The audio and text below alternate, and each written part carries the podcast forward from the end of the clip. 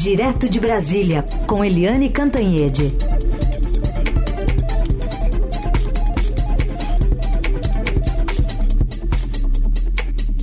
Oi, Eliane, bom dia. Oi, bom dia, Raíssa e Carolina, ouvintes. Tudo bem, Eli? Bem-vinda, bom dia.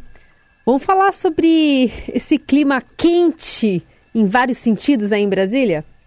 É, tá um calorão. Aqui tá um calorão. Ontem a gente foi comprar picolé é, ou sorvete de frutas, né? Porque no calorão pega bem um limãozinho, uma manguinha, maracujá. Não tinha os estoques de sorvete de fruta fresquinhos acabaram, acabaram assim, pelo menos no meu bairro. Mas também está quente aqui em Brasília na política e até na economia, né? A gente vai ter, por exemplo, amanhã um dia bastante quente, porque o general Augusto Heleno, que foi chefe uh, do GSI, o Gabinete de Segurança Institucional no governo Jair Bolsonaro, com uh, gabinete dentro do Palácio do Planalto. E uh, durante todo o tempo, todos os quatro anos, ele vai depor na CPMI dos autos golpistas lá no Congresso Nacional. E atenção, né? O Augusto Heleno, que é tríplice coroado, foi primeiro de turma em todos os cursos importantes do Exército, ele está com Bolsonaro desde o primeiro momento. Ele é, abriu as portas do Bolsonaro, do, das Forças Armadas para o Bolsonaro. Ele acompanhou toda a campanha do Bolsonaro, assumiu desde sempre, desde o primeiro minuto, um cargo importante e ficou até o fim. E ele é um general de quatro estrelas, da reserva, mais de quatro estrelas. Foi do alto comando, é, foi da uh, Minustah lá na, no Haiti, é, foi é, comandante da Amazônia. Ele é um cara importante nas Forças Armadas, no Exército e foi muito importante no governo Bolsonaro.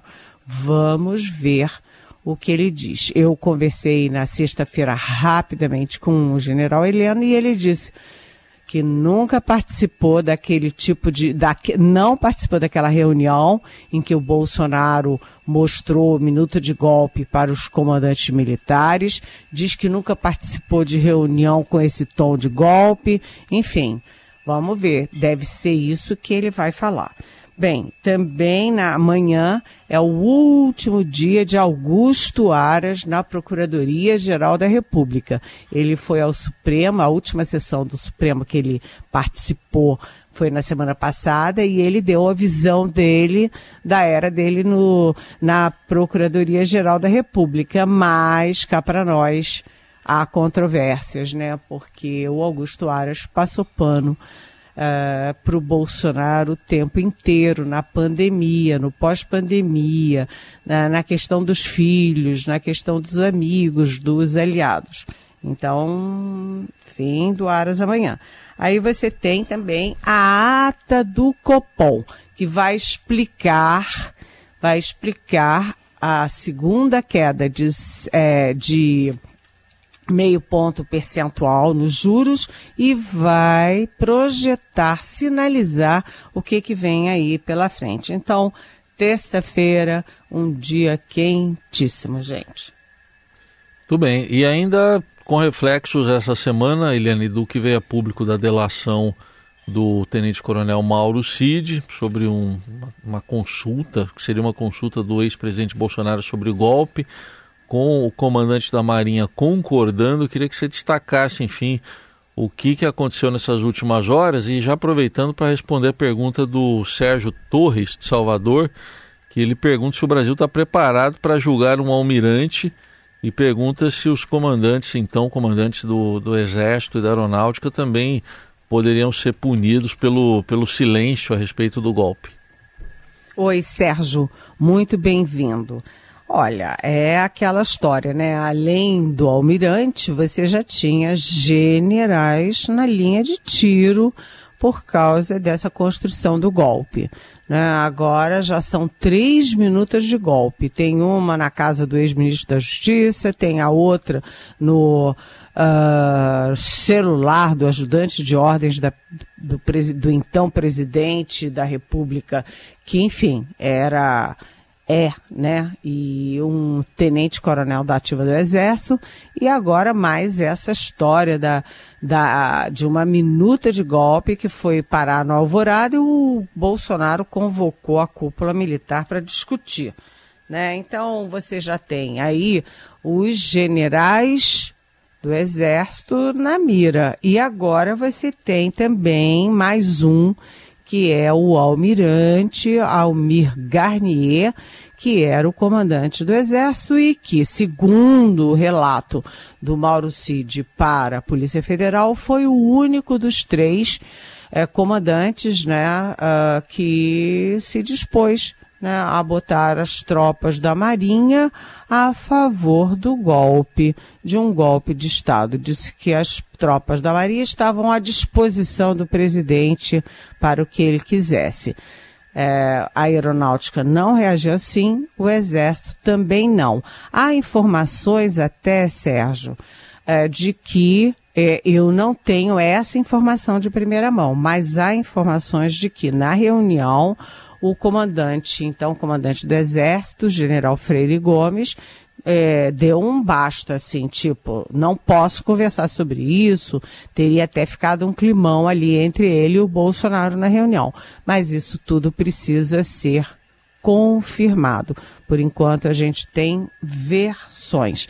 Se o Brasil está preparado, o Brasil está preparado sim, mas que vai dar uma confusão danada você botar no banco dos réus generais, agora o almirante, com certeza, isso sim causa muito calor, um calorão nas Forças Armadas. O que que o general, é, o atual comandante general Tomás Paiva me diz e o que que os outros dizem, o que que o ministro da Defesa José Múcio diz. Eles todos dizem o seguinte, que a justiça vai fazer o papel dela, a Polícia Federal vai fazer o, o, o papel dela e quem tiver culpa no cartório vai ser punido. Vamos ver, né, Sérgio? Vamos ver se agora vai. Seguimos aqui com a Eliane Cantanhede, direto de Brasília, no nosso Jornal Eldorado. Eliane, tem diversas pautas que o Judiciário, especialmente o Supremo Tribunal Federal, tem pautado pautas de costumes, né, com assuntos bastante polêmicos, que tem é, agitado aí Brasília, mas também mexido com o Congresso, que tem se mostrado contrário a diversas manifestações, por exemplo, marco temporal, né, tem uma ameaça aí da Frente Parlamentar da Agropecuária de enfrentar o Supremo, obstruir votações no Congresso, enquanto o marco temporal das terras não for aprovado no Senado, né? Tem apoio da bancada evangélica, a bancada da bala. A questão do aborto também está sendo movimentado dentro do Congresso formas de legislar sobre isso, né? E não deixar para o Supremo Tribunal Federal. Como é que as coisas devem se desenrolar, pensando também na governabilidade, né? Pois é, é são quatro temas que aí opõe o Congresso ao Supremo Tribunal Federal.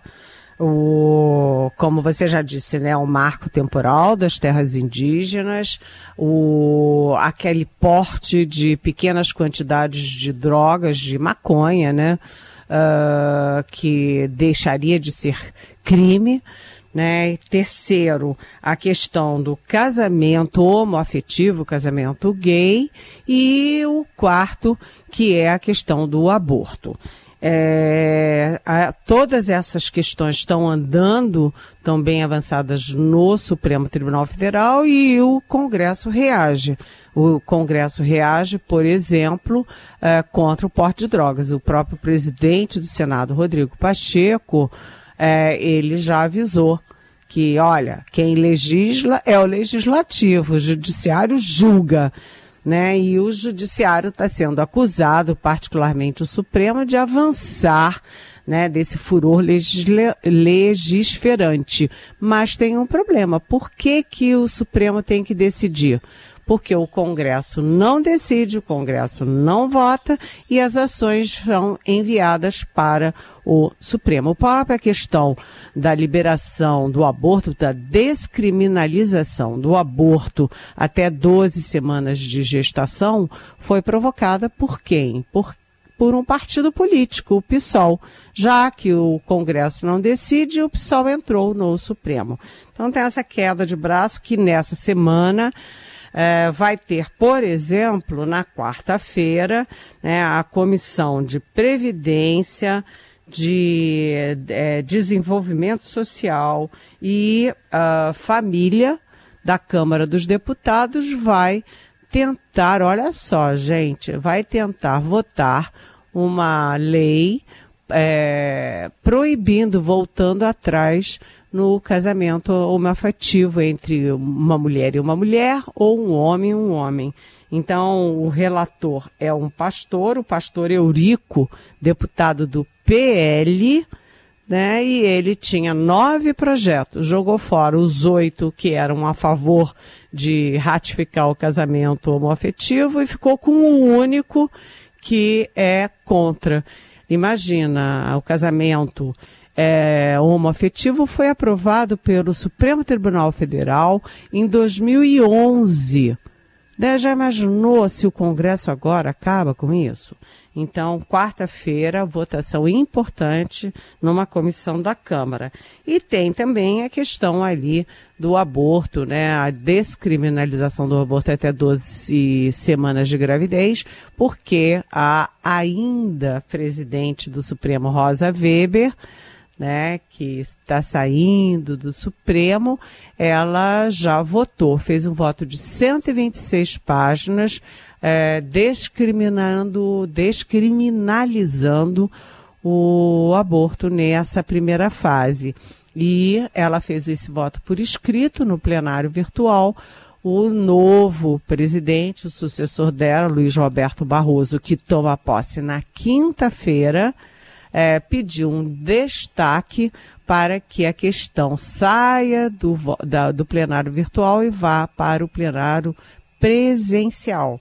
E agora, o Barroso, que é católico, ele vai dar continuidade ou não a essa votação.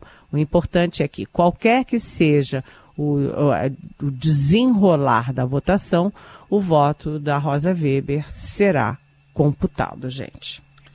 Tudo bem, vamos acompanhar. E outro assunto importante da semana, na sexta-feira o presidente Lula vai passar por uma cirurgia no quadril, eu citei coluna, mas é no quadril. E, e, e aí, como é que fica a vida dele? Em, ele, ele vai para o home office, é isso? É, eu também cometo esse erro. Na verdade, não é na coluna, é no quadril. Né? Ele vai se operar aqui em Brasília, né? Uh, com a acompanhamento do médico dele de São Paulo, que vem de São Paulo para Brasília, e depois ele vai é, repousar né, no Palácio do Alvorada. O grande temor de todo mundo, a gente já falou aqui, mas toda hora alguém me fala de novo, é que ele em casa vai ficar muito submetido à vontade da mulher dele, a primeira dama, Janja, a Rosângela da Silva. Então, é, é aquela história, né? Como é que vão ser esses próximos dias na presidência? Quem é que vai cuidar da pauta? Quem é que vai abrir e fechar a porta? Quem é que vai participar das reuniões e decisões de governo? Então, a gente deseja, obviamente, uma operação super bem sucedida para o nosso presidente da República, que ele se recupere rapidamente e que Uh, enfim, tudo deu certo antes, durante e depois da cirurgia. E aí ele volta a ficar liberado, vai depender muito dos médicos, né? Como for a cirurgia, né, Eliane? É, depende muito. Ah, tem gente que está prevendo 30 dias, mas eu acho que pode ser, é, ele pode voltar é, devagarzinho antes disso, né? É sempre assim, joga para cima, porque é melhor você diminuir depois, dar a boa notícia de que não precisa tanto tempo, do que você prever pouco tempo e ficar adiando, adiando, adiando a volta.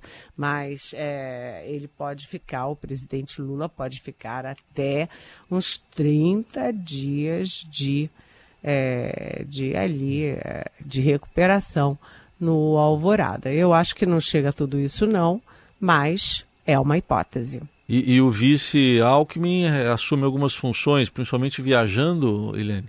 É, essa semana, inclusive, o presidente Lula já tinha algumas viagens programadas e ele cancelou as viagens, porque, afinal das contas, ele é presidente da República, mas ele é uma pessoa. E ele é uma pessoa que já também não é muito jovem. Então, para ficar viajando para lá e para cá, sobe avião, desce avião, é, tem o estresse, né? Do pouso, da decolagem e tal. Então, essa semana as viagens foram canceladas, a, a própria agenda reduzida, menos nessa segunda-feira, porque o Lula tem uma agenda pesada nessa segunda-feira, inclusive com uh, encontro internacional com, eu não sei se é primeiro-ministro ou presidente, é, da onde? Do Vietnã. Vietnã. É. Então ele vem, é, tem almoço é, do Itamaraty, tem encontro bilateral, tem a sessão de fotos, tem assinatura de acordos e o Lula começa a semana com uma reunião quase ministerial com o vice Alckmin, é, com os principais ministros lá no Alvorada. Ou seja, ele hoje tem uma agenda bastante cheia, mas a partir de hoje ele começa a reduzir o ritmo da agenda. Muito bem. Eliane, também tem coluna social hoje aqui em São Paulo? Hum, que bom que você está me perguntando, sabe por quê? Porque hoje tem o lançamento de um livro muito legal em São Paulo. É um livro de duas amigas minhas, que são jornalistas é, muito respeitadas, minhas queridas amigas. O livro é Muito Além do Media Training, o porta-voz na era da hiperconexão.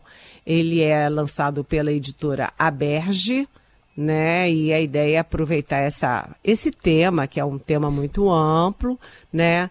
Para um papo também sobre casos, sobre dicas práticas, sobre como funciona Media Training, qual é a importância para homens e mulheres que têm público, que têm muita visibilidade.